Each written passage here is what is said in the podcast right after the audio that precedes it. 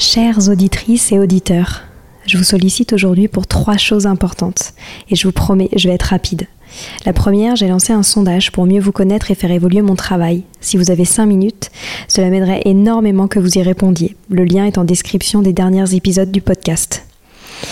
Deuxième point, gagner ma vie avec le podcast est un gros challenge en ce moment. Pourtant, vous êtes de plus en plus nombreux ici. Alors si vous avez des contacts d'entreprise ou de fondations dans l'enfance, dans l'éducation, dans l'enseignement, dans la transmission, n'hésitez pas à m'écrire sur Instagram ou sur LinkedIn. Et enfin, si ce n'est pas déjà fait, abonnez-vous au podcast sur votre plateforme d'écoute préférée en cliquant par exemple sur suivre sur Apple Podcast ou s'abonner sur Spotify. Cela m'aide beaucoup à remonter dans les fameux algorithmes des plateformes. En tout cas, je tenais à vous remercier infiniment d'être toujours aussi nombreux à nous écouter. À très bientôt.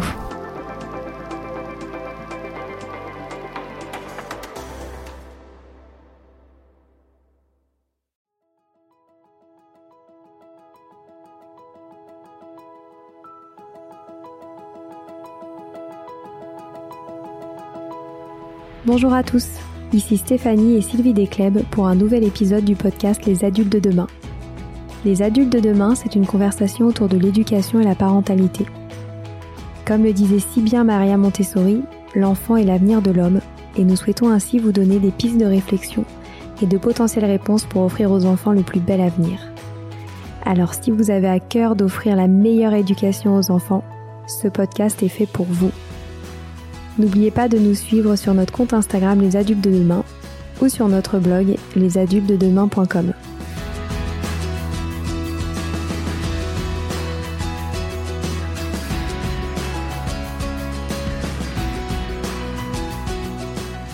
Aujourd'hui, on vous présente un épisode avec Caroline Jambon, que vous connaissez très certainement à travers ses blogs à succès Apprendre à éduquer et Apprendre, réviser et mémoriser. C'est une première pour Caroline de partager ses apprentissages non plus à l'écrit, mais par la voix. Et c'était un super moment. Nous avons parlé du concept de coéducation émotionnelle, de l'évolution de son parcours professionnel et surtout de l'éducation sans récompense ni punition. Profitez bien de ce moment et partagez-nous vos retours. Bonjour Caroline. Bonjour, merci pour cette invitation. Bonjour Caroline. Bah, merci à vous euh, d'être avec nous euh, ce matin à distance.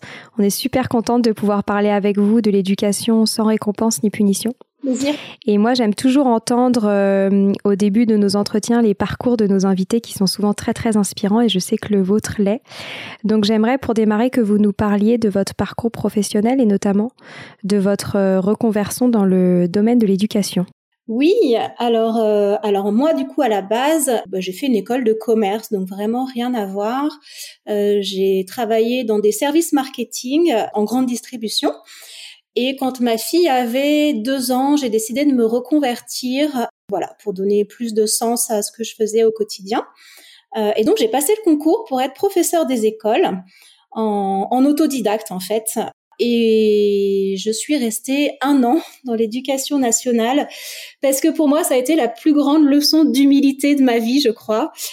Je me suis retrouvée en classe euh, totalement euh, je me suis sentie incompétente en fait, vraiment incompétente, impuissante, et je me suis dit mais mince, je me suis retrouvée à être l'enseignante que je voulais pas être, hein, en fait à me retrouver à, à, à, mettre des croix sur des tableaux de comportement, à, à crier, à punir, et ça a été vraiment très très difficile pour moi parce que parce que je, je me suis sentie euh, sans ressources face à, cette classe-là. Et puis en parallèle, je me suis euh, séparée du, du père de ma fille, donc je me suis retrouvée euh, ben, maman solo avec ma fille qui avait donc deux ans et demi à l'époque. Et pareil, et là, même constat, je me suis retrouvée avec la mère que je voulais pas être, à, à l'envoyer au coin, à me mettre à crier. Et, et en fait, j'ai dit, mais non, stop, je veux pas de ces relations-là, en fait, ni dans mon mes relations euh, professionnelles avec mes élèves, ni avec ma fille. Et donc de là, euh, je me suis dit mais il doit exister des ressources, il doit exister des choses. Et je vais aller chercher. Et de là est né euh, est né le blog. Et je l'ai appelé apprendre à éduquer parce qu'en fait à la base c'était vraiment moi qui étais en train d'apprendre euh, et je l'ai vraiment considéré comme un espèce de, de bloc-notes géant euh, où, moi je pourrais retrouver des ressources dont, dont j'aurais besoin. Et puis et puis écrire moi ça m'a permis de vraiment mieux comprendre les choses, de les analyser, de faire des liens.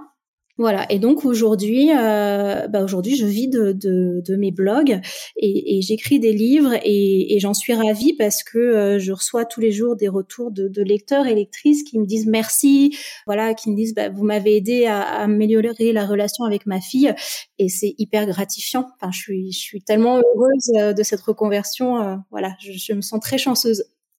Génial. Et pourquoi est-ce que vous pensez euh, qu'il vous est arrivé cette situation quand vous étiez à l'éducation nationale? C'était un, un, problème de formation ou est-ce que euh, vous aviez des croyances qui n'étaient pas en accord avec euh, ce qui se passait réellement? Comment ça se fait que vous ayez eu cette euh, révélation? Alors, je pense qu'effectivement, euh, c'était un problème de formation, mais parce que moi, je me suis reconvertie et j'ai fait le choix de passer le concours en autodidacte. Et en gros, j'ai vraiment eu l'impression de repasser le bac, plus ou moins, parce que le concours à l'époque était très orienté euh, contenu, en fait. Euh, voilà, maîtrise des contenus, euh, grammaire, euh, maths, etc. Euh, et très très peu de psychologie de l'enfant. Et moi, comme c'était une reconversion, je pense qu'aussi j'avais un idéal de ce métier euh, très fort de dire moi je veux euh, donner du sens à ce que je fais, je veux me sentir utile. J'avais déjà à l'époque une sensibilité aux pédagogies alternatives parce que j'y voyais vraiment euh, bah voilà une volonté d'émancipation pour les enfants. Donc voilà, avec et personne dans mon entourage en fait qui travaillait dans, dans le milieu de, de l'éducation. Voilà, je viens d'un milieu, mes parents sont viticulteurs, enfin voilà, et j'ai plutôt d'un milieu, on va dire, agricole. Et, et, ça a vraiment été une, une grosse, grosse désillusion en fait, je pense que j'étais euh, j'étais très naïve, très naïve et pas formée, ce qui fait que ça a été euh, bah voilà un vrai un vrai euh, un vrai choc, mais vraiment.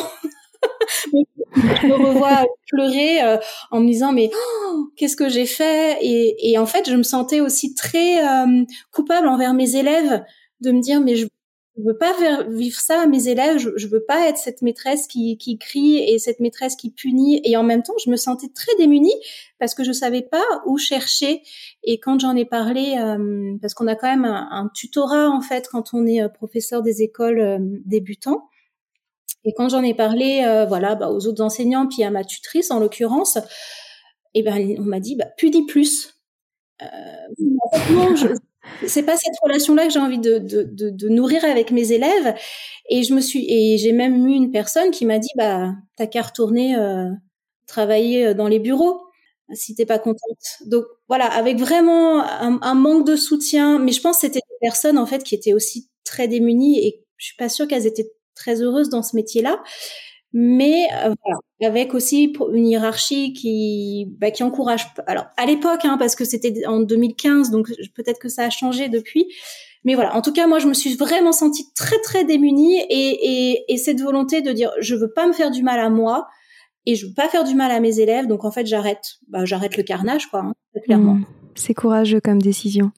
Ouais, mais je crois que quand j'étais déjà dans une volonté de reconversion, euh, c'était de dire mais non, je vais pas me reconvertir pour quelque chose où, où, où je vais à nouveau pas trouver de sens et, et, et j'avais vraiment envie de donner du sens à cette reconversion. Donc pour moi, euh, voilà, j'étais prête à, à, à dégrader mon, mon, niveau de vie, hein, clairement, mais, mais pas ma qualité de vie. Et là, je voyais vraiment que j'allais dégrader ma, ma, qualité de vie et que j'allais être. Euh, en fait, il aurait fallu que je me forme en étant en classe.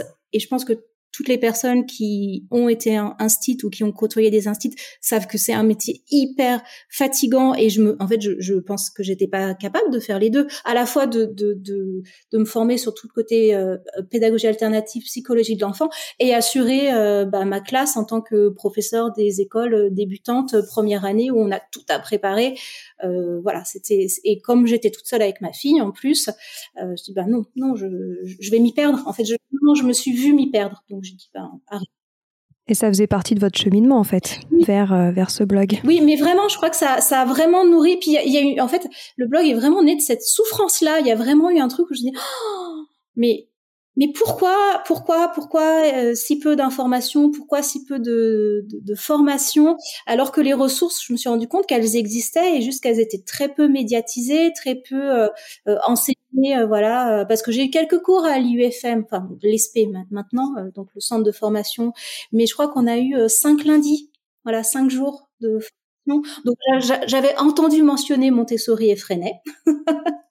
je le reconnais. Mais voilà, juste euh, mentionner, c'était pas vraiment encouragé. Et puis euh, surtout, je me suis dit, mais je dois pas être la seule. Je, je, je veux pas croire que je sois la seule à, à, à me retrouver impuissante. Et, et je suis sûre qu'en créant un blog, je me suis dit, l'information, elle sera quelque part. Elle sera accessible pour les gens qui cherchent, ils pourront la trouver plus facilement que ce que moi j'ai dû faire d'aller euh, farfouiller en médiathèque et puis d'aller. je prenais aussi donc dès que je trouvais un bouquin intéressant, je prenais toute la bibliographie, vous savez, à la fin, et puis j'allais lire du coup les livres et puis voilà de fil en aiguille aussi je lisais les bibliographies des bibliographies et donc voilà mais c'est c'était hyper moi ça m'a passionnée et je me suis euh, je me suis euh, découverte euh, je me suis révélée aussi à moi-même en fait j'ai appris tellement de choses sur moi-même en, en, en, passant par le biais de l'éducation que je me suis dit en plus j'ai envie de partager cet enthousiasme avec avec le plus grand nombre. c'est ça. Ouais ouais ouais. Et qu'est-ce que vous souhaitez véhiculer à travers ce blog? Alors moi, j'ai vraiment un double objectif, c'est le mieux-être à la fois des adultes et des enfants. Et, sur le blog, j'espère que ça, ressort sur apprendre à éduquer, que vraiment l'idée c'est de dire on ne parle pas de l'un sans parler de l'autre. Et l'idée c'est aussi, j'ai une, citation de euh, Mère Teresa, je crois, qui m'accompagne au quotidien, c'est euh, la paix du monde commence à la maison. Et vraiment, l'idée, bah, j'ai envie d'apporter euh, ma pierre à l'édifice. Et puis, mais, et aussi de reconnaître que oui, c'est tellement difficile d'être parent dans, dans, dans, la socioculture dans laquelle on vit, avec euh, puis en plus euh, dans le moment qu'on vit là, 2020, 2021. Donc vraiment, voilà, de dire d'apporter un mieux-être à la fois aux adultes, aux enfants, et en apportant des clés de compréhension. Parce que je trouve qu'il y a aussi tellement de malentendus mais juste parce qu'en fait, euh, on, on, on, manque d'informations sur la psychologie de l'enfant, par exemple, sur euh, les stades de développement de l'enfant, à la fois développement moteur, émotionnel, cognitif, et puis aussi, euh, on manque d'informations sur notre propre psychologie d'adulte. En fait, comprendre pourquoi on a des réactions explosives. Mais moi, ça m'a, ça a été une révélation en fait, de me dire, mais parfois, je me mets à crier, c'est plus fort que moi mais d'où ça vient? Et en fait, ben, il y a des explications et, et je trouve rien que le fait de comprendre, ça provoque des petites étincelles de joie et on se dit oh, ah ouais. Et puis ça redonne du pouvoir. Ça redonne du pouvoir sur euh, ok donc je, je peux agir euh, là-dessus et, et, et j'en suis capable donc du pouvoir et de la compétence. Et je trouve que ça ça nourrit aussi cette, cette non violence que j'ai envie de mettre en avant c'est super. Et c'est de là aussi que vient le concept de coéducation euh, émotionnelle. Vous avez sorti un livre récemment à ce sujet? Oui, oui, oui, c'est vraiment cette idée-là de dire en fait, euh, eh ben, on est amené, nous adultes, à développer notre propre intelligence émotionnelle en même temps qu'on accompagne les émotions de nos enfants. Et, euh, et son, ce co co-éducation émotionnelle, c'est vraiment l'idée que nous nous élevons en même temps que nous élevons nos enfants et dans une espèce de spirale ascensionnelle et dans un chemin de reconnexion à soi. Profitons de notre parentalité ou de notre métier. Je pense que ça fonctionne aussi très bien pour les enseignants, pour les animateurs, pour voilà mieux mieux nous connaître, mieux nous comprendre et nous reconnecter à nous. Et, et j'aime bien cette idée de spirale ascensionnelle parce qu'en fait, on va se rendre compte que les enfants, ils viennent toucher des points sensibles en nous des, des, points vraiment difficiles qui vont nous faire surréagir parfois. Et du coup, c'est l'occasion pour nous de travailler ces points-là, de comprendre ce qui se passe en nous, de comprendre quels sont nos déclencheurs. Et comme on va travailler ces points-là, on va devenir plus compétent pour accompagner les émotions de nos enfants. Et en fait, il y a vraiment cette idée qu'on on s'élève en même temps et qu'on a aussi le droit à l'erreur, c'est-à-dire que oui, bah là j'ai crié alors que je voulais pas crier, bah peut-être qu'il y a un, une fessée, ça arrive, qui est partie alors que, j'avais résolument euh, envie de non-violence. Et ben, ok, d'où ça vient, qu'est-ce que je peux en apprendre, comment je répare la relation et, comment aussi j'utilise je, ma culpabilité de parent comme terreau fertile en fait pour, euh, pour progresser, pour améliorer la relation. Et donc l'idée de cette coéducation émotionnelle aussi, c'est de dire, je vais pas proposer des techniques de communication comme on voit souvent dans l'éducation positive, et c'est un peu ce qui peut lui être reproché de dire, euh, allez, on se fait une liste de, de, de, de, cinq techniques de communication, on va passer des consignes positives, donc au lieu de dire euh, ne cours pas, marche, et puis voilà, euh, vous êtes dans l'éducation positive, et puis vos enfants vont, vont vous obéir. Non, moi c'est vraiment l'idée du livre, c'était de dire, avant de chercher à acquérir des nouvelles manières de faire hein, ou des stratégies pour se faire obéir, en fait, on va apprendre à raisonner autrement et on va apprendre des nouvelles manières de penser aux relations adultes-enfants et puis penser à la nature de nos demandes, à la qualité de la relation, à la manière dont on a aménagé notre environnement, à notre emploi du temps, par exemple familial, pour venir nourrir en fait ce, lien et puis euh, et cultiver cette non-violence. C'est super intéressant.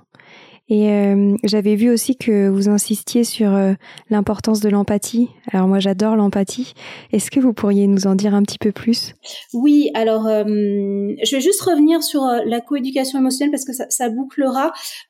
La coéducation émotionnelle, elle s'appuie sur dix points clés donc que je développe dans le livre pour apprendre à raisonner, donc pour aller chercher les causes des comportements qu'on estime inappropriés des enfants. Euh, le comportement de cet enfant, il me met en difficulté et je peux m'appuyer sur un ou plusieurs de ces dix points clés pour aller chercher la racine de ce comportement et pour aller chercher la vérité de l'enfant, pour mettre le décodeur en fait, et puis pour moi aussi me m'apporter ce soutien en tant que parent ou que enseignant éducateur euh, pour pouvoir accompagner euh, cet enfant dans ce qu'il vit de manière non violente. Et l'empathie, bah, c'est en fait le quatrième point clé de la coéducation émotionnelle. Et il s'appuie sur un, tout un travail préalable, donc qui sont les trois premiers points clés de la coéducation émotionnelle, sur comprendre ce qu'est en premier la vraie nature des émotions. Donc vraiment se dire, faire preuve d'empathie, c'est aussi se dire qu'il n'y a pas d'éducation bonne ou euh, d'émotion bonne ou mauvaise ou positive ou négative. Juste, ce sont des messagères au service de la vie et elles sont toutes à accueillir et à comprendre pour ce qu'elles sont et elle nous indique le niveau de satisfaction de nos besoins, parce qu'on a tous des besoins euh, fondamentaux communs, adultes et enfants. Et quand on a éprouvé une émotion agréable, bah, ça nous renseigne sur le fait que certains de nos besoins sont satisfaits. Donc il y a une espèce d'expansion dans le corps, il y a une légèreté, il y a un truc qui va bien, on a éprouvé de la joie, donc on a envie d'aller vers les autres, c'est léger, voilà, et, et, et on se sent bien. Et puis parce que notre besoin, par exemple, de, reconnaissance, il est satisfait, notre besoin de, de communion, d'union est satisfait. Donc voilà. Et par contre, les émotions désagréables, elles, elles vont plutôt euh, se traduire dans le corps par de la contraction, par du retrait, par de la fuite ou par de l'attaque, parce que ça renseigne sur des besoins humains euh, fondamentaux qui sont pas satisfaits. Donc l'idée vraiment de raisonner en termes d'émotions et de besoins, ben, ça permet de comprendre déjà qu'il n'y a pas de caprice et ça va nous permettre, nous, en tant que parents, de faire preuve d'empathie pour ce que l'enfant vit parce qu'on va pouvoir s'y s'y attacher, le comprendre et puis le rejoindre dans ce qu'il vit, dans ses émotions, dans ses besoins. Et puis, troisième point sur lequel euh, s'appuie l'empathie, c'est aussi raisonner en termes d'attachement. Euh, donc l'attachement, euh, c'est un besoin aussi que tous les humains ont, mais pas seulement les bébés, pas seulement les enfants, les adolescents aussi, les adultes et même les seniors. Et moi, j'aime bien utiliser cette image euh, du seau ou du réservoir d'amour. Et ben, quand notre seau, il est tout rempli d'amour, on est joyeux, on est avenant, on, se sent plein d'énergie. Et puis au fur et à mesure que le seau il se remplit, il se vide, pardon, euh, et ben on va devenir plus irritable, on va devenir moins patient. Puis peut-être même parfois, on va avoir euh, recours à des stratégies inappropriées pour le remplir. Donc on va peut-être venir euh, chercher de l'attention, euh, voilà, en, en titillant, en, en, embêtant ou en, en, réclamant, en étant très insistant. Et ça, c'est valable pour les adultes comme pour les enfants. Et donc quand on comprend qu'en en fait un enfant il cherche pas les limites, il, il cherche pas l'attention en fait. Ce qu'il cherche, c'est de la relation et bah pareil, ça permet de faire preuve d'empathie pour dire ah là ton seau il est vide, j'ai l'impression. Hein. T'aurais besoin d'un gros câlin, c'est ça. Hein. Oui.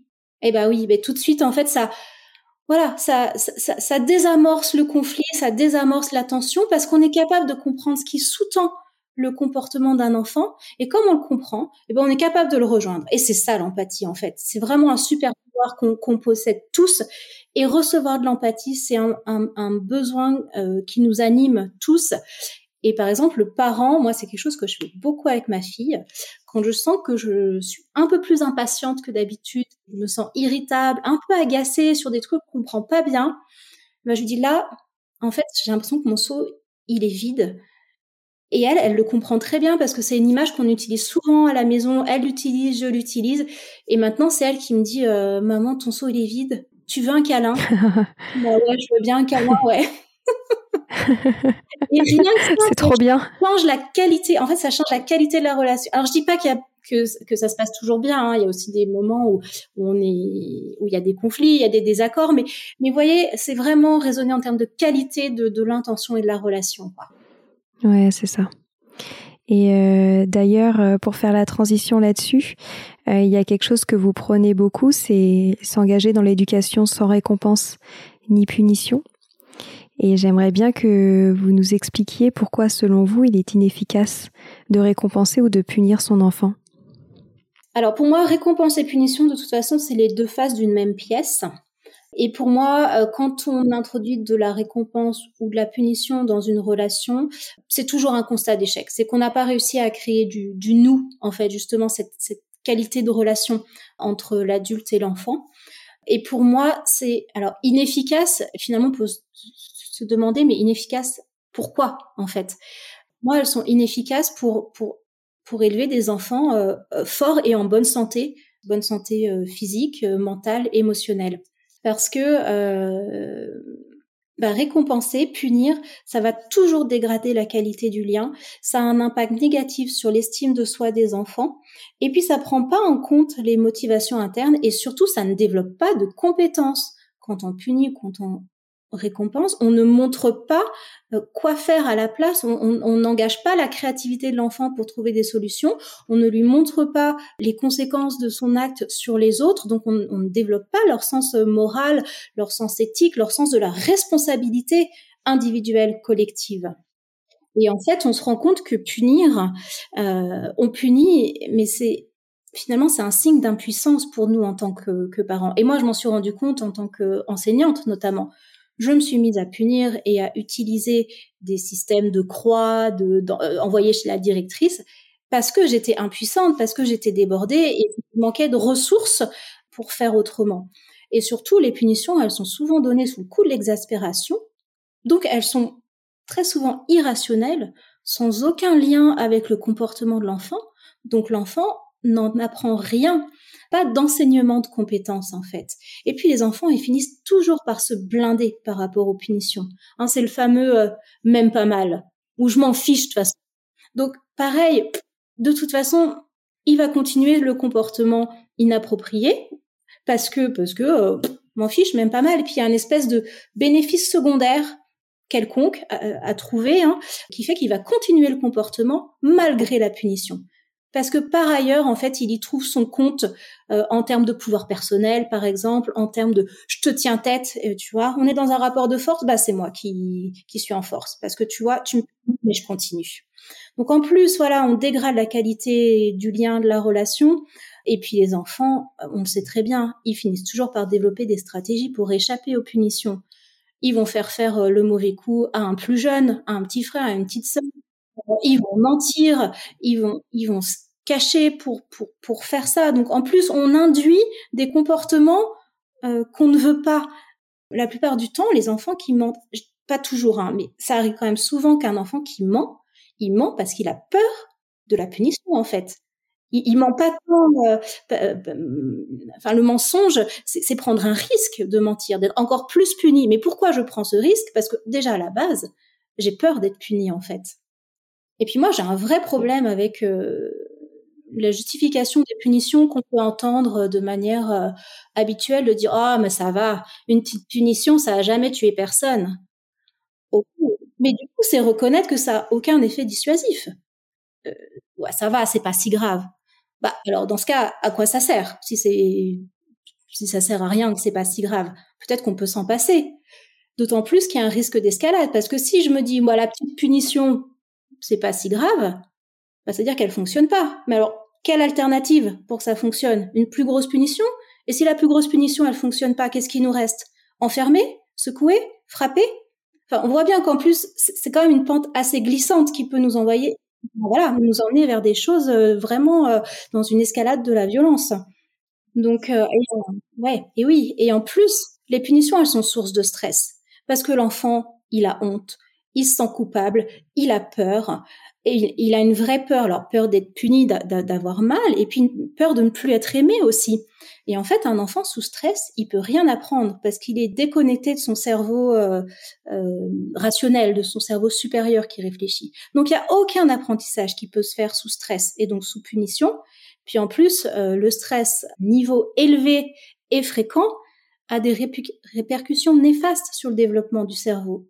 Donc en plus, on fait du, mal vraiment à, plusieurs points de vue aux enfants quand on les punit. Et puis moi aussi, il y a quelque chose sur lequel je voudrais insister. Quand on punit un enfant, on entraîne une vraie confusion des règles morales. Parce qu'on dit à l'enfant, on a le droit de faire souffrir quelqu'un, mais si tu dis que c'est pour son bien, ça va. Moi, adulte, qui suis plus fort, j'ai le droit de te faire souffrir euh, parce que toi, tu es plus faible, sous couvert d'éducation. Donc on apprend en plus aux enfants que les plus forts ont le droit de faire souffrir les plus faibles. Mais tant que tu arrives à peu près à justifier que c'est pour son bien, euh, ça va, c'est pas très grave. Donc voilà, moi vraiment la punition, je, pense que c'est un leurre parce que parce qu'on n'apprend rien. Et puis en plus, ça peut entraîner une vraie démission de l'enfant parce qu'il va se dire bah ok, j'ai expié ma faute, j'ai été puni, je m'en lave les mains maintenant, j'ai payé sans chercher à réparer la relation, sans chercher à, s'excuser, ou alors il va aller s'excuser parce qu'on l'oblige à s'excuser, mais sans que ces mots aient un, sens et qu'il y ait une réelle compréhension derrière avec un, développement du sens de la responsabilité, voilà, et d'une éthique de euh, je ne fais pas aux autres ce que je voudrais pas qu'on me fasse. Donc pour moi, la punition, c'est vraiment euh, un constat d'échec. Et puis quand on s'engage dans la coéducation émotionnelle, elles deviennent caduques de fait. En fait, on n'en a plus besoin parce qu'on est suffisamment compétent et on se sent suffisamment compétent en tant qu'adulte pour aller mettre le décodeur, pour aller voir la vérité de l'enfant et puis pour comprendre ce qui, dans l'environnement, vraiment au sens large, a fait obstacle ou a entraîné euh, des comportements inappropriés. Bien sûr. Ah, super intéressant. Et qu'en est-il des récompenses? Oui, et alors les récompenses, donc, comme je disais, pour moi, c'est vraiment euh, l'autre face d'une même pièce. Et euh, j'aime beaucoup l'approche euh, donc de Thomas Gordon, qui était un psychologue américain qui a beaucoup réfléchi euh, notamment au système punition-récompense pour le dénoncer. Et lui, il dit, en gros, les récompenses, elles sont efficaces à deux conditions. Il faut que l'enfant, il veuille vraiment la chose promise par le parent, et surtout qu'il puisse pas l'obtenir par lui-même. Donc on comprend que de fait, ça implique un rapport de force et de domination puisque l'enfant, il est mis dans un état de dépendance et de crainte. De crainte que si je fais pas ça, eh ben, je vais quand même rater un super truc. J'aurai pas, euh, pas le super truc promis qu'on me, qu'on me fait miroiter. Donc, on comprend bien que déjà là, la qualité de la relation, eh ben, elle en prend un petit coup. Et si on prend le raisonnement inverse, on peut se demander alors, bah, pourquoi les récompenses, elles sont inefficaces? Bah déjà, à un moment, il va arriver euh, que l'enfant grandit et que finalement, la chose promise, elle aura beaucoup moins de valeur. Et donc, euh, bah, je m'en fiche, hein, je fais pas ton truc parce que euh, ta récompense, elle m'intéresse pas. Il peut arriver aussi qu'il y ait un autre système qui est beaucoup plus valorisé euh, que les récompenses promises par les adultes. Et ça, c'est quelque chose qu'on retrouve beaucoup chez les garçons turbulents, par exemple, en classe. Ceux qui vont faire le clown, les garçons indisciplinés. Mais ouais, mais parce qu'en fait, euh, ils ont beau être menacés de punition ou être appâtés par des récompenses, la plus grande des récompenses, c'est leur statut social de euh, euh, voilà, c'est c'est celui qui mène l'ambiance, c'est celui qui tient tête au prof. Et donc, si la récompense sociale, elle est plus importante que ce que les adultes ils peuvent bien me faire miroiter, bah y a, j'ai aucune raison de coopérer. Et puis pareil, en grandissant, bah, les enfants, ils vont peut-être obtenir leur propre récompense par exemple, ou alors développer des stratégies pour euh, acquérir ces récompenses sans avoir besoin de passer par les parents.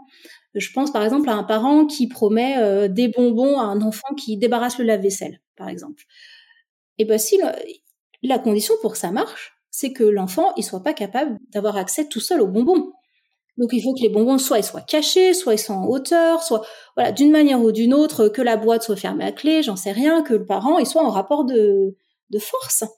Mais si l'enfant il a bien compris où étaient cachés les bonbons et qu'il met une chaise sous le placard et puis qu'il y a accès, bah sa récompense il se l'offre lui-même. Alors allez débarrasser ton lave-vaisselle, rien à faire. En fait, on voit bien qu'on coupe toute envie de, de contribuer, en fait, de d'agir par simple joie, par simple plaisir d'être ensemble, par, par envie, par euh, voilà, juste euh, on, tue la spontanéité en fait avec les récompenses, parce que c'est du chantage en fait la, la récompense, chantage des parents euh, avec une menace implicite. Si tu fais pas ce que je te dis, tu vas rater ce truc génial ou tu n'auras pas ce truc super génial. Et puis on apprend du coup aux enfants à faire du chantage. Attends, tu m'as demandé de faire ça? Ok, bah je le ferai, mais si et seulement si tu m'emmènes, euh, je sais pas trop où, au parc, euh, si et seulement si tu me donnes 2 euros. Et donc, pareil, on introduit un biais dans la, relation de, chantage. On, de, de, il n'y a plus de dons spontanés et juste dans la simple joie euh, de contribuer.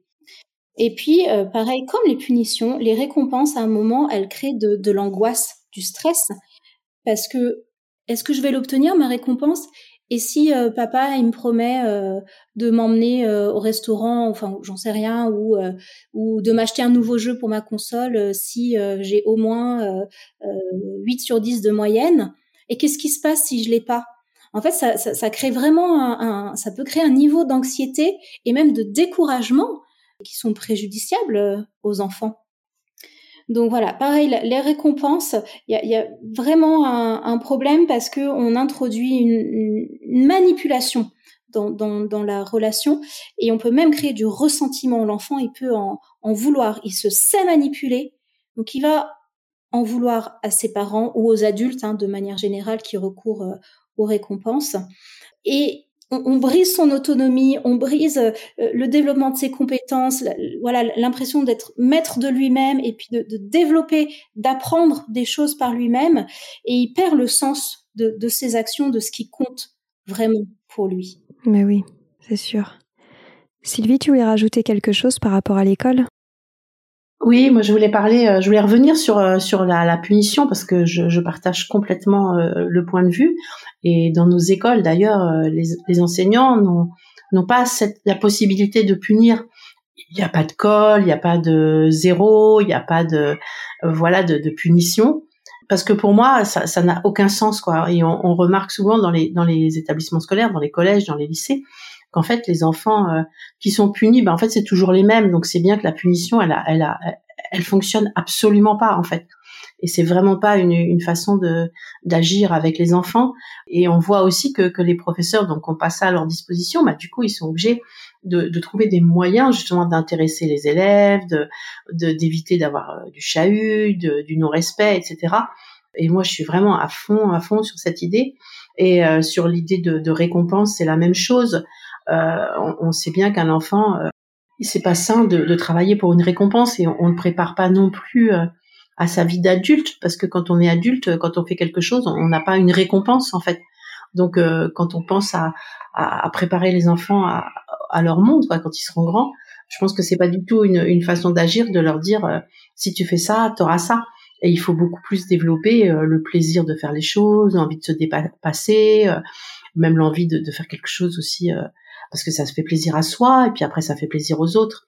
Donc euh, moi je suis totalement totalement en phase avec avec tout ça et je pense que quand je vois qu'il y a des écoles où il y a encore euh, des images, des, des soleils, euh, des je ne sais quoi pour pour récompenser l'enfant, je pense qu'on est vraiment à côté de, de ce dont ils, ont besoin, sans compter la perte de confiance en soi quand on est puni ou quand on n'a pas l'image ou le soleil ou le, le, sourire ou je ne sais quoi.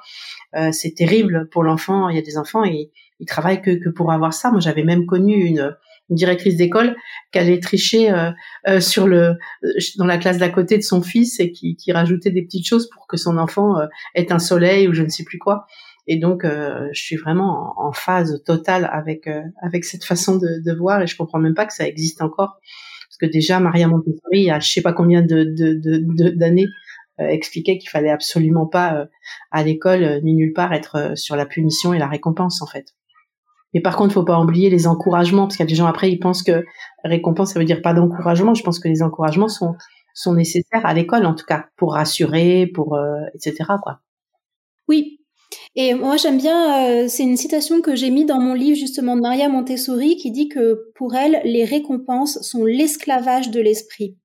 Et que les seules récompenses qui vaillent sont la joie intérieure, donc ça rejoint cette idée de plaisir que vous mentionniez, et la gratitude d'autrui, donc c'est le plaisir de l'autre. Voilà. Bien sûr. Exactement. Mm, mm, mm. Et Caroline, vous avez des conseils concrets à donner à nos auditeurs euh, sur euh, justement des méthodes de communication ou, autres pour arriver à, éviter ces punitions et ces récompenses qui sont souvent euh, malheureusement des automatismes un peu inconscients? Oui. Alors déjà moi, comme je disais tout à l'heure, moi l'idée c'est pas forcément de fournir des voilà des, recettes prêtes à l'emploi, mais vraiment raisonner autrement euh, et raisonner tel que proposé dans la coéducation émotionnelle, ça nous invite à, comprendre que, que, tout comportement euh, est un moyen de prendre soin d'un besoin. Donc parfois maladroit, parfois inapproprié. Et du coup, vraiment, de fait, euh, les punitions et les récompenses qui sont en fait un moyen de contrôle, hein, elles deviennent caduques et inutiles parce qu'on prend l'habitude de, raisonner autrement, de penser à la qualité de la relation, de penser à la nature de notre demande. Euh, est-ce que ça c'est approprié? Est-ce que mon enfant va le comprendre? Euh, Parce que euh, son développement cognitif lui permet de comprendre cette consigne ou est-ce que j'ai besoin par exemple de ma consigne eh ben de la de la séquencer? Ou est-ce que j'ai besoin voilà d'en passer une on fait ensemble, puis une deuxième, et je, montre on fait ensemble. Est-ce que euh, ma demande aussi, elle est adaptée, par exemple, au développement moteur de mon enfant? Est-ce que euh, vraiment, d'un point de vue de, son corps, de ses mouvements, il est capable de faire ce que j'attends de lui euh, Attendre d'un enfant de moins de 7 ans qui reste 3 heures assis au restaurant sans se lever, c'est pas approprié parce que parce que d'un point de vue moteur, il a besoin de se dépenser et son, système d'inhibition, il n'est pas encore assez développé pour lui permettre de rester tranquille. Donc voilà, raisonner aussi en stade, en termes de stade de développement, ça va aider à, dire, ok, là comment j'ajuste euh, mes demandes, mes consignes, comment je les passe? Euh, je vais aussi réfléchir à comment j'aménage euh, l'environnement, comment j'aménage mon emploi du temps pour qu'il y ait le moins d'obstacles possible ou comment je donne envie de coopérer. Et puis, je peux me demander aussi comment moi, en tant qu'adulte, je préfère être traité dans cette situation-là. Est-ce que je préférerais être traité avec empathie, dignité, confiance dans mes dans mes compétences? Ok, j'y arrive pas encore, mais je vais bientôt y arriver. Et puis, on va me montrer comment faire, ou en tout cas, on va me proposer sans imposer euh, des façons de faire euh, ou est-ce que je préfère être euh, contrôlée, menacée et puis me recevoir des leçons de morale? Donc, il y a des alternatives, il y a, des choses, l'écoute empathique dont on a parlé tout à l'heure, ça permet aussi de dire, ah, ok, alors attends, là, tu as agi comme ça parce qu'en fait, tu t'es senti comme ça, parce que là, tu aurais eu besoin de, parce que dans ta tête, tu t'es dit ah ça c'est trop injuste ou j'en ai marre, il y en a que pour mon frère, il y en a que pour ma sœur, c'est toujours pareil et du coup eh ben c'est pour ça que euh, que tu l'as poussé, que tu l'as tapé. Vous voyez vraiment l'écoute empathique pour moi c'est vraiment un, un outil qui, qui, permet déjà de désamorcer les tensions et puis d'aller creuser au-delà du, du, simple symptôme en fait, au-delà du comportement inapproprié, d'aller euh, d'aller euh, s'occuper de la cause. Et puis tout ce qui peut aussi euh, passer par l'humour, euh, passer par l'imagination, mettre voilà, on peut très bien aussi faire preuve d'autodérision pour nous en tant qu'adultes. Par exemple, euh, si on a établi une règle ou que on sait qu'on ou qu'on s'est engagé envers les enfants à moins crier et puis qu'on se retrouve à crier, de dire je sais pas, de, de, de, se moquer un peu de soi-même en disant ah bah là aujourd'hui c'était pas une très bonne journée. Je crois que Monsieur euh, crie. Euh, enfin je sais pas, imaginer euh, voilà une petite phrase un peu un peu humoristique qui, qui va faire baisser la tension. Et, puis peut-être aussi que formuler nos demandes de manière un peu un peu rigolote. Monsieur lave-vaisselle peut devenir euh, Monsieur euh, euh, mange mange assiette et puis du coup il a très très faim donc il faut mettre les assiettes dans le lave-vaisselle. Ça ça marche bien avec avec les jeunes enfants. Et puis mettre les enfants en situation de partenariat. Parce que pareil, si moi je mentionne co-éducation émotionnelle, c'est de dire mais finalement les enfants ils ont autant à nous apprendre que que que, que nous à leur apprendre et ils ont plein d'idées euh, on peut les solliciter pour dire, euh, bah là, là on a un problème. Est-ce que tu as des idées toi? Comment on pourrait faire? Est-ce que tu peux me donner trois solutions à ce problème? Enfin voilà, toujours aussi euh, solliciter les enfants parce qu'ils seront en plus plus enclins à hum, respecter des règles qu'ils ont participé à, à construire en fait. C'est super intéressant. Merci beaucoup, Caroline. C'est passionnant. On arrive déjà malheureusement à la fin de cet entretien mais je suis sûre que nos auditeurs vont partir avec plein de clés de compréhension. Et déjà nous-mêmes, on en a appris des tonnes. Donc euh, merci beaucoup Caroline, c'était c'était vraiment génial et on est certaine que nos auditeurs apprécieront beaucoup. Mais merci à vous, c'était euh, avec grand plaisir et grande joie. Merci beaucoup. Merci. Voilà, c'est fini pour aujourd'hui. On espère que cet épisode vous a plu. Avant de se quitter, on a quand même besoin de vous. Si après avoir écouté cet exposé, vous ressortez avec plein d'idées pour apporter le meilleur aux enfants, n'oubliez pas de nous laisser 5 étoiles et un petit commentaire sur Apple Podcast, sur iTunes ou toute autre plateforme d'écoute de podcast. Cela nous aidera à mieux ressortir et surtout à nous motiver pour continuer cette aventure ensemble. Si vous avez des suggestions, des idées de thèmes, des questions à poser, n'hésitez pas à nous contacter sur les réseaux sociaux Instagram ou LinkedIn en tapant les adultes de demain. Nous serions ravis d'échanger avec vous. Si vous souhaitez en savoir davantage sur Sylvie, je vous invite vraiment à aller voir son blog sylvidescleb.com ou à la suivre sur Instagram en allant sur son profil sylvidesc, D-E-S-C, Montessori. Enfin, si vous souhaitez en savoir plus sur le calendrier des prochaines formations Montessori, rendez-vous sur www.apprendre-montessori.fr. On a hâte de vous retrouver vite. À très bientôt sur les adultes de demain.